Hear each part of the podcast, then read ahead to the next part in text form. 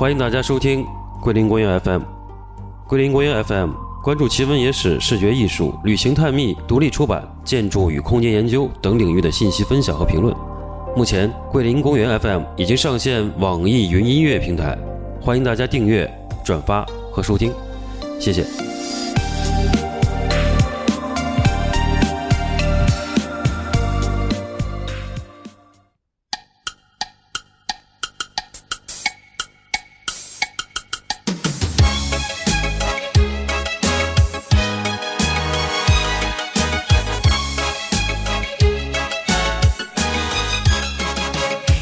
和尚下山去化斋，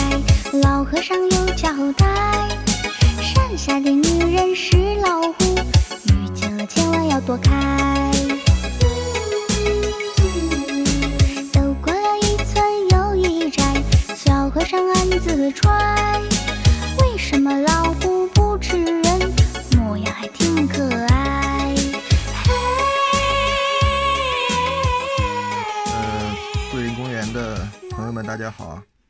是尹二。呃，今天呢是在咱们 ABC 艺术书展上海站正在举办的间歇，我们呢尝试录一个新的形式的节目，或者新在哪儿呢？就是我们是单口相声啊，一个人说。作为一个尝试，也许节奏会比较奇怪，这个大家多包涵。嗯、今天说些什么呢？那么今天就说一个和我本人在这个书展上这次新发布的一本叫做《魅虎记》的书相关的一个话题，就是聊一聊老虎啊。呃，老虎怎么聊起呢？实际上是呃我们非常熟的一个词或者是意象，呃，也是我们从小就很喜欢的一种动物。那么大家耳熟能详的有关老虎的，可能是一些成语啊，比如说什么“一山不容二虎”，什么“三人成虎”，“为虎作伥”，这好像听起来多数是一些负面的词嘛。呃，我考察下来好像还真是这样。虽然老虎看着挺威猛可爱的，但是在这个文化上啊，确实是一个呃负面概念居多的一个一个意象。从我的个人的呃经历里讲，老虎给我带来的最负面的一个影响，可能很多人会说出来会有共鸣啊，就是这个老虎外婆的这个民间故事。呃，可能说到这儿，很多人已经背后发凉起鸡皮疙瘩了。确实是我们，尤其是八零后、七零后，甚至六零后更早的朋友的一个童年噩梦。为什么呀？因为这故事真的是小时候听啊，现在听也挺恐怖的。从咱们这个一般是外婆呀、奶奶呀这种祖辈人嘴里讲出来，尤尤其是晚上睡不着的时候来讲，真的是挺吓人的一个故事。后来我挺有兴趣的去追查了一下它的分布和源头，它是一个呃故事的梗概基本一致，但是版本非常众多的一个民间故事，在全世界各地都有，在咱们亚洲国家都是有各种版本的啊。就大体上的一个核心就是一个呃老虎幻化成了一个老奶奶或者是一个老婆婆，是你自己的婆婆也好，或者是外来的一个陌生人也好，她这个祸害了几个小孩儿，嗯、有的结局就是很悲惨，小孩被他吃了；有的结局呢是小孩又反杀了这个老虎，反正呃各种变体都有。总之就听起来是蛮恐怖的一个一个一个情节啊。所以呃这是呃说到负面，那正面呢其实印象也是有的，比如这个虎善战威猛啊，五虎上将，对不对？也是一个很有名的称号啊，三国时候的五虎上将。比如咱们这个财神是谁来着？赵公明，他的坐骑好像也是一只老虎吧？哎，也是有些这个呃取其精华吧，也是有一些正面的应用的啊。呃，再正面一点的，我们想到什么呀？对，巧虎，嘿嘿嘿，这个儿童的福音，家长的依然是噩梦啊，也是一个所谓的可爱的卡通形象吧。呃，我说开一点啊，因为那个再往文化上讲，就是作为一个中性的，就是更概念化的一个老虎的意象是怎么呈现的呢？比如在咱们中国的这种传统文化里边，有一个象征四个方向的四种动物。那么象征西方的是什么呢？就是叫做白虎，就是白色的老虎。但中国的文化呀，是讲象征、讲寓意的，所以他说是白色的老虎，但是它可能代表的是更多其他的概念，比如说颜色啊，或这个动物的属性啊，它的一些形象特征，可能是跟这个方向是有对应关系的。这个，嗯，我们文化根基太浅，没法深究。再更具体一点的，比如说在道教里边，那么龙跟虎。是两个非常，呃常用的，也是经典的概念。那据我非常粗浅的一些了解吧，那可能龙虎两个意象啊，它更是阴阳的象征。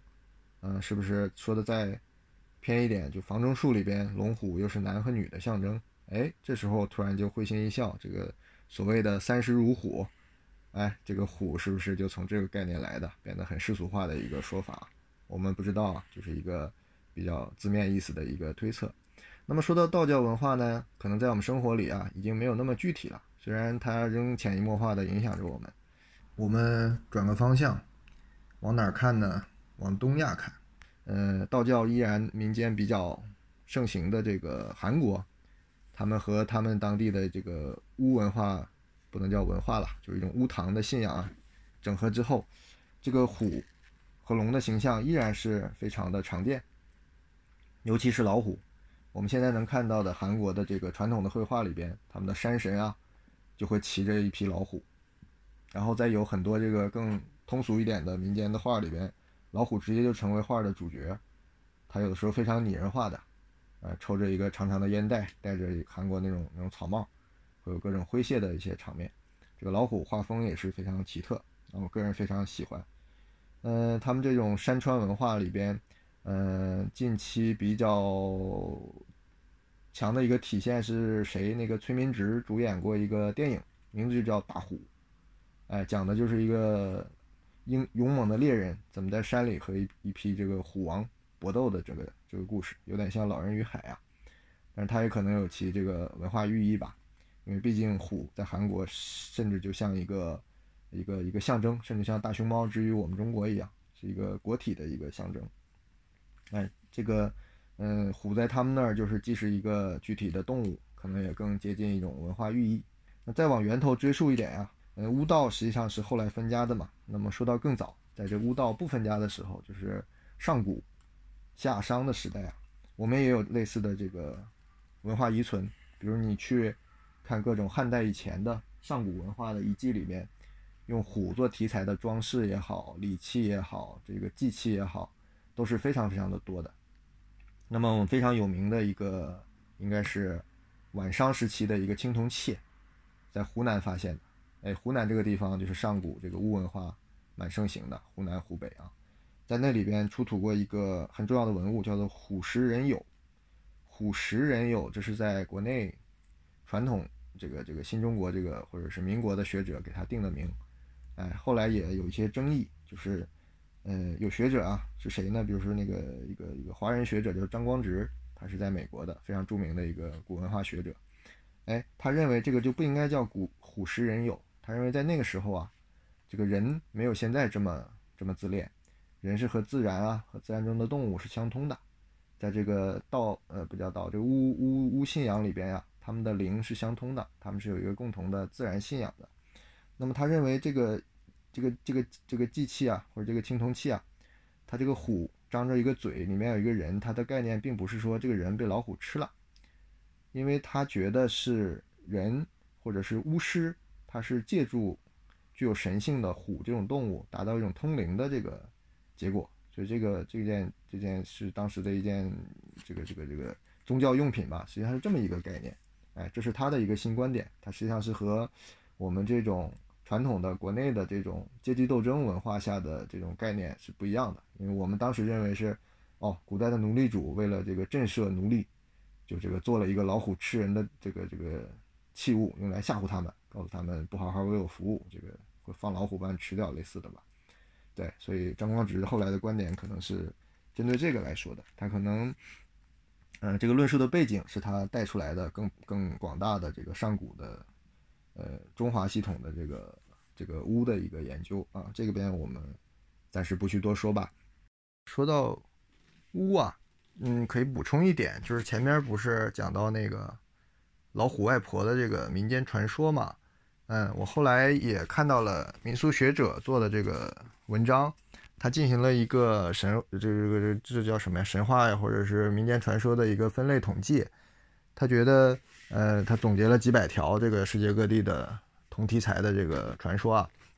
他得出一个结论，他觉得这个说法或者这种故事的缘起是源于一种什么什么情绪呢？可能是古代人对这种。失去与社会的正常交流的比较木讷的丑陋的，但是对很多事情又有独特甚至准确判断和呃预知的这种老年女性的这种恐惧，哎，他把这种恐惧甚至是一种基于性别的一种呃歧视，他就转化成了这样一个具有污名化的这么一个故事的框架。所以他得出了这样一个一个结论，所以我就很感兴趣，为什么不论正面也好，负面也好，这个虎的形象就跟女性跟这个呃巫是有一个实际上是有一种一种转接或者是嫁接关系的，这是很有意思的一个点。以后有机会的话，我觉得呃是可以去也挖掘一下这个的。那么从这个古文化回来，哎，回到现代，呃，虎对于我们是。嗯，有什么影响或者是新的这个作用呢？那大家可能近期印象最深的是什么？嗯，我觉得可能传播最广、印象最深的就是那个李安前几年拍的这个《少年派的奇幻旅行》里的那只老虎。对，这个就是非常呃有东方西方交织特色的这么一个电影形象，对吧？你从这个它本身也是个开放式的或者是多重解读的一个电影的剧情嘛。那么这个老虎它是否真的存在，是是否真的发生了那么多事情？哎，这个本身就是一个他作者设置的一个点，所以这个是一实一虚的一个虎的形象。哎，在那里边实的虎嘛，就是他父亲养的一只老虎。那么虚的呢，可能对他来讲是一种个人的一种投射，一种亦敌亦友，能够让他在极端的条件下生存下来的一个呃非常极端的这么一个一个。一个心灵的一个一个复兴，可能是有这样一个一个作用，啊，这是呃比较比较深入人心的一个虎的形象。那么在比如说经典绘画里边，那么我们看得见的，呃常见到的，比如说达利画过一张，呃很有名的画，就是从一个其他的小的物件一层层的蜕变，越变越大，越变越大，越变越猛，最后就变成了一只老虎，朝着这个观众扑出来。有这样的一张超现实的画，那么稍微这个，哎，这是呃画里边的这个这个老虎啊。那么呃，实际上对我这个刚才提到这个创作影响最直接的，可能是文学上的虎是谁的呢？是来自于博尔赫斯的虎的这个意象啊。博尔赫斯是一个南美的作家嘛。我们从这个老虎的生态分布上来，可能那边，呃，并不是虎的天然的叫什么生存的区域吧？因为老虎据说最早是诞生在东南亚这这一带的，然后向几个方向去分布，往北走到了西伯利亚，就是那个，呃，我们叫东北虎嘛，他们叫什么呀？西伯利亚虎。然后向南嘛，就是在爪哇呀，呃，孟加拉呀，就这一支，然后就是我们华南虎。这一片啊，博尔赫斯他从小就非常迷恋老虎这个形象，哎，所以我觉得他看到的应该是动物园里的吧，或者是从这边运过去的，嗯，所以说这种从异域来的庞然大物，对这个嗯不一样的世界的人来说，尤其是像博尔赫斯这种冲敏心灵敏感的呃少年来讲，应该是冲击力极大的，啊，他从这种动物上能够感受感受到非常神秘的这种，我觉得这种美感的。这种直接的震撼。那么老虎在后来他的创作中就成为一个非常常见的一个意象，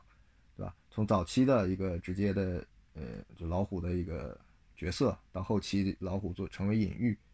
成为这个一个一个一个形象，或者一种情绪，或者一种感受的一个代言，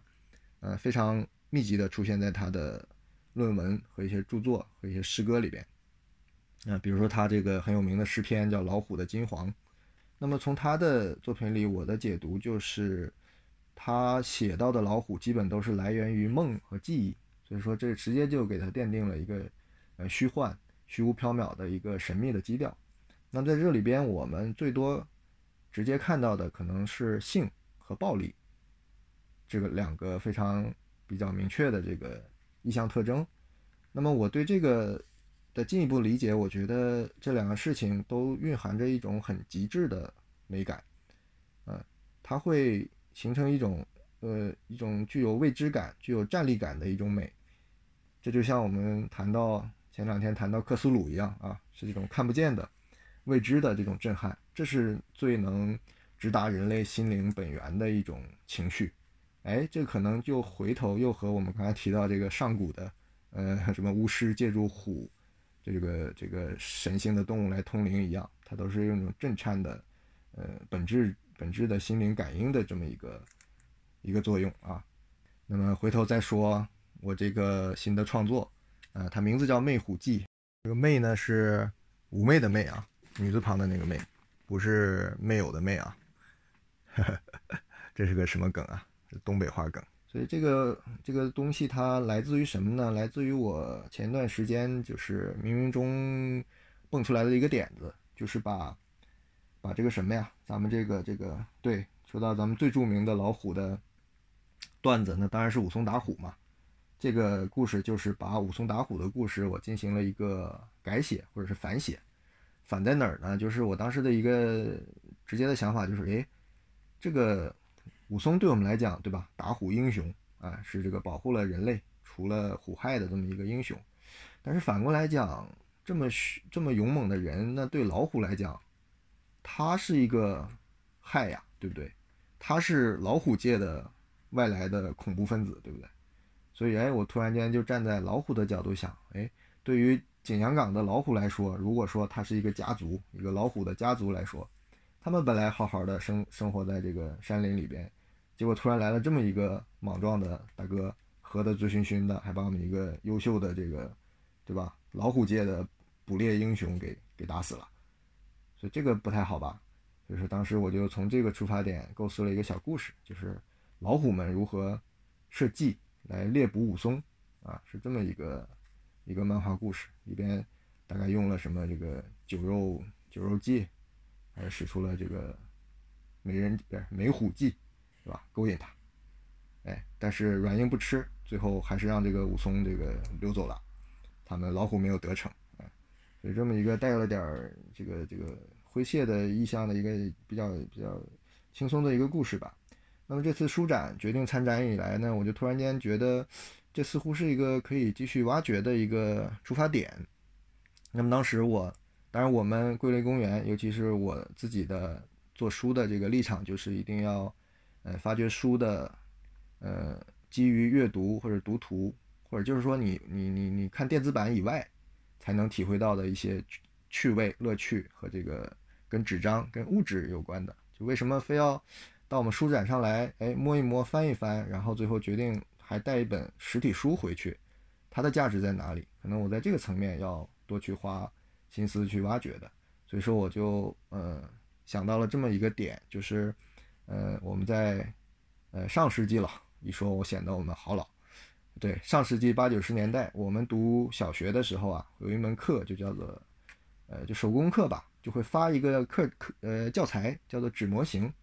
是什么呢？就是一套纸打开了以后是一张张独立的这个 A4 那么大的卡片，哎，比较硬的小纸板，上面就是印的呀，各种这个拆解开的这种，比如说坦克呀、飞机啊，什么各种东西。样的东西，它是那个教你在上面会有一些符号，或者是约定俗成的这个裁剪的方式，就会教你把它裁下来之后，照着它的指示啊，折一折粘起来，它就会变成一个坦克啊，一些小汽车啊，一些东西这样的一些动物啊，就像小玩具。哎，后来喜欢到除了迅速的拿到这个东西之后，我就全自己把它给做出来以后啊，还是不满意。我就那根据这个它里边那一套方法呀，我自己设计，自己画图，画在这个自己拿来的纸上。哎，然后会做出一些我想象中的这个立体的玩具。那么这次我就突然间不知道怎么就搭上了，我就觉得我是不是能用这个方法，哎，把这种折啊、裁呀、弯啊、粘的这种手法和手段啊，从单纯的实现从平面到立体的这么一个目的以外呀，能不能在这里再融入一个跟这个故事情绪有关的这么一个另一重设定在里边？哎，这是一个出发点。另外还有一个出发点呢，可能就是，呃，咱们在明代呀有一个应该是很著名的一套版画，它是《西厢记》题材的，当时出版人叫闵基奇。哎，在这套对于我来讲，它特别在哪儿呢？我认为它是，应该是不是不能说是人类最早吧，但至少是，呃，中国文化里边一种无意识的最早的一批这个装置艺术设计图。怎么说呢？就是它不是把传统的哎《西厢记》的这个几个折子戏啊，这个场景段落，这个画出来刻出来，它为每个段落设计了一个外挂的这样一个景框。什么意思呢？景框不是说一个传统的画框啊，比如说他我非常喜欢的一段落，他讲的是这个，呃，书生跟相国夫人还有这个小姐被困在了一个寺庙里，然后这个这个被山贼围困，出不去，要这个抢叫什么？霸王硬上弓，抢这个相国家的小姐。这个书生本来是被相国夫人看不上的一个弱鸡，然后嘞他就哎，这时候他有朋友啊。他就写了一封信，不知道怎么就托一和尚送给了他的一个朋友，叫叫什么来着？白马将军啊，还是什么的，忘了。反正就是战斗力很强的一个一个一个角色。他就挥军来救，结果就驱散了这个山贼。哎，后来就引出了后面的故事。这么一个就是叫做什么呀？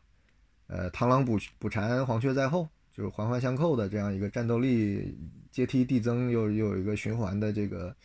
这个这个这个虫洞可以把故事再反向链接的这么一个段落吧，哎，他为了表现这个段落啊，他用的是一个走马灯的一个形式，他在画了一个走马灯，在走马灯，因为走马灯大家都知道是一个传统的这个民间的这个工艺品，它这个灯一驱动啊，外边挂的一串的东西会转，哎，他就挂了一串什么呢？就把刚才我提到的几个重要角色，比如书生啊，书生可以驱动白马将军，对吧？白马将军呢，可以赶走山贼，哎，山贼呢可以震慑相国夫人，呃，相国夫人呢又管着小姐，小姐呢又可以这个用用用感情这个求书生办点事情，这么一个这个这个指涉循环的这么一个剧情，他用一个走马灯的形式去表达，哎，整个通篇就是，呃，大概十几二十来幅版画吧，都是这样的，就就是每一个场景每一个空间，它都制了一个有趣的一个外挂的形象在这儿，我就希望在他这个思路上有一个。呃，有一个引导，所以我有几个场景也是，呃，相当于外置了这么一个观察的视角或者一个形式的一个寓意吧。这是这面的一个呃大的一个思路。哎，基于这个思路，我具体展开之后啊，我就把这个呃整个呃原来叫做胡打武松嘛，哎，这是比较直白的一个故事，我就变成了一个呃以这个场景为核心的这么一个重新的组织和编排。那么场景大概是切分了八个场景，嗯，我给大家念一下啊，这个名字取的有点文绉绉和拗口啊，实在不好意思。呃，八个场景是，首先是剑山篇的这个谷口，就山谷的谷口，呃，然后是洗尘篇的这个野店，就是这个武松喝酒喝醉了的那家酒酒家，然后是这个醉奔篇的这个，我管它叫 P O V 的颅内，就是进入了一个虚幻的一个空间。呃，那么呃，接下来是入林篇的，我们叫山姆神的领地，对吧？我把这个，呃，整个森林就是一个变成一个被一个一个虎的形象的山神营造的一个魅惑的一个一个场域，它就慢慢走向虚化了。那么接下来就是夜壶里边的黑松林，就是嗯，武松醉卧的时候，这个出来了一只黑色的老虎，它是整个场景是发生在一个松林里边。然后在这里边回到武武松的视角呢，他在梦中就是呈现的是一个多宝盒，哎，这就有点呃向明基奇致敬的这么一个这个这个手法了，就是用一个多宝盒容纳了一个色彩斑斓的梦。呃，不得不友情提醒一下呀，其实嗯这套书的封面上我用了我能收到的各种语言提示了它的十八禁的内容，呃，确实是这样。中间有那么几个场景啊，是有一些大尺度的画面的，嗯，提醒家长注意吧。哎，但是这个我觉得非常必要，也是我的着力的一个点。嗯，这可以用语言来大概说一下，就是，呃，在整个故事最重要的一个环节，就是呃前面所说的呃美人计的段落、美虎计的段落啊，就是我觉得，嗯，他们斗争的爆发的点未必是以暴力的形式，可能是用呃温柔的刀互相伤害，所以构思了这么一个桥段，就可能有幻化成呃美人的这个虎虎鲸。和武松之间发生了一些什么故事？但是呢，我是用一个呃多项的多饱和的方式，比较虚化和多义的，呃呃容纳了这个段落。那么它呈现的结果其实就是，呃一具尸体，一张虎皮和一个逃走的人。那么，嗯，是武松杀死了扮成美女的虎逃掉了吗？还是说有其他的解释？嗯，我可能嗯不想太太挑明。那么。也有一种可能性啊，就是如果作为读者，我有可能会想象，是那个，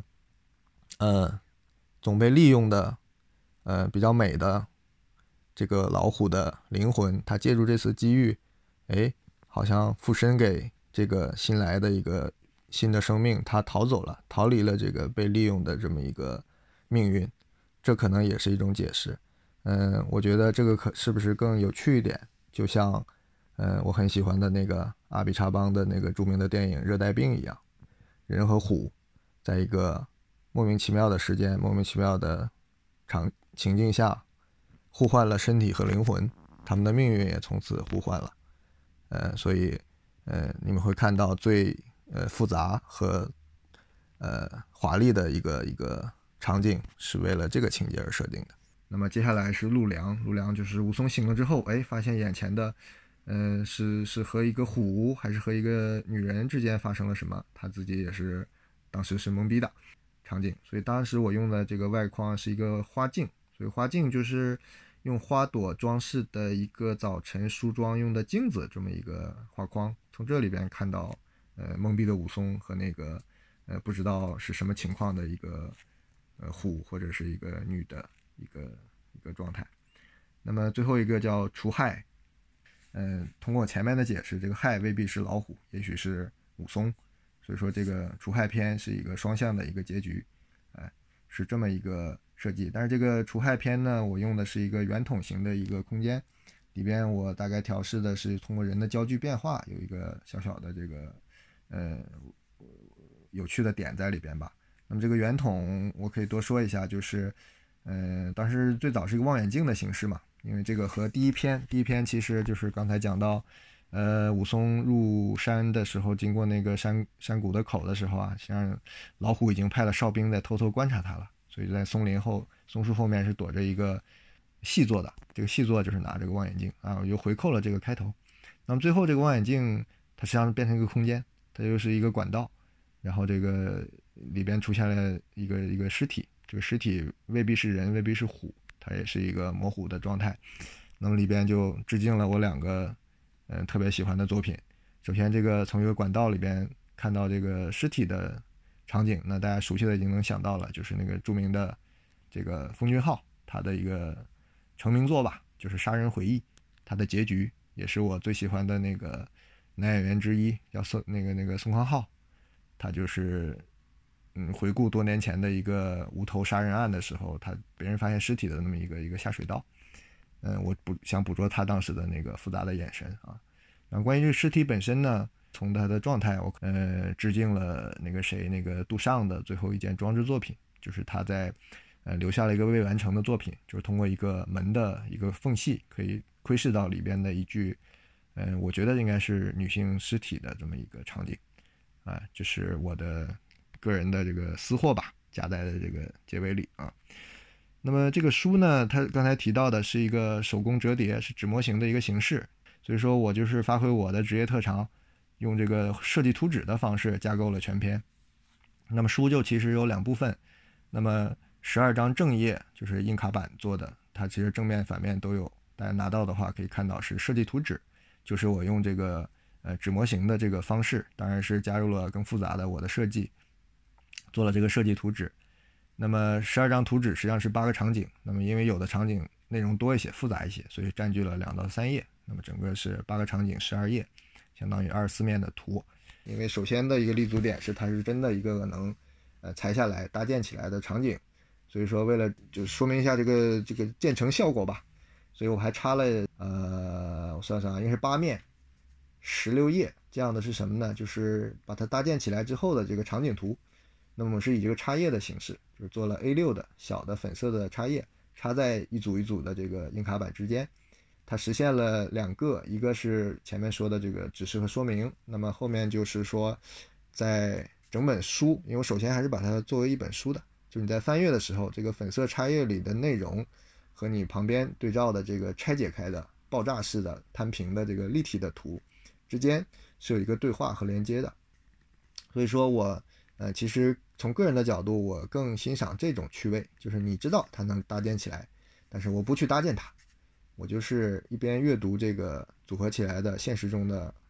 空间和呃呃呃呃常识条件下的这个这个场景和这个角色关系。那么右边呢，哎，是把它拆解开的，是一个全面的、全位、全方位的一个视角，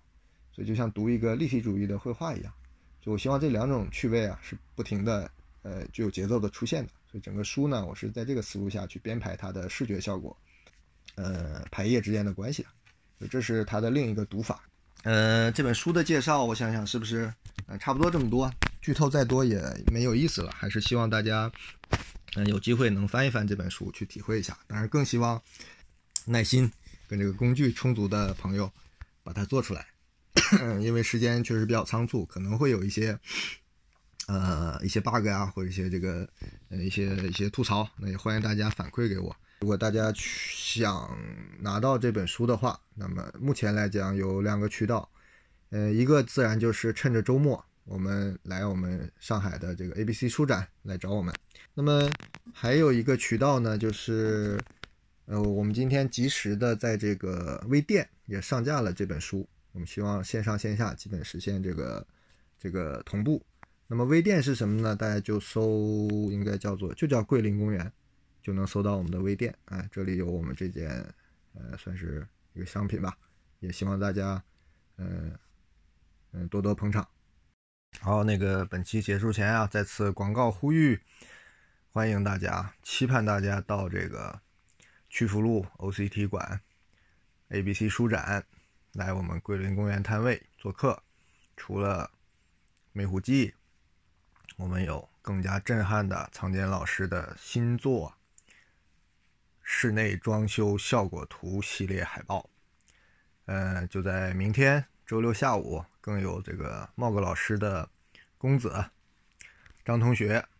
这个手写小神童为我们现场书写各种花式多样的手写体，带着你的愿望和一些美好的词汇来排队找他写字。介绍和广告就到这里，谢谢大家，再见。头上。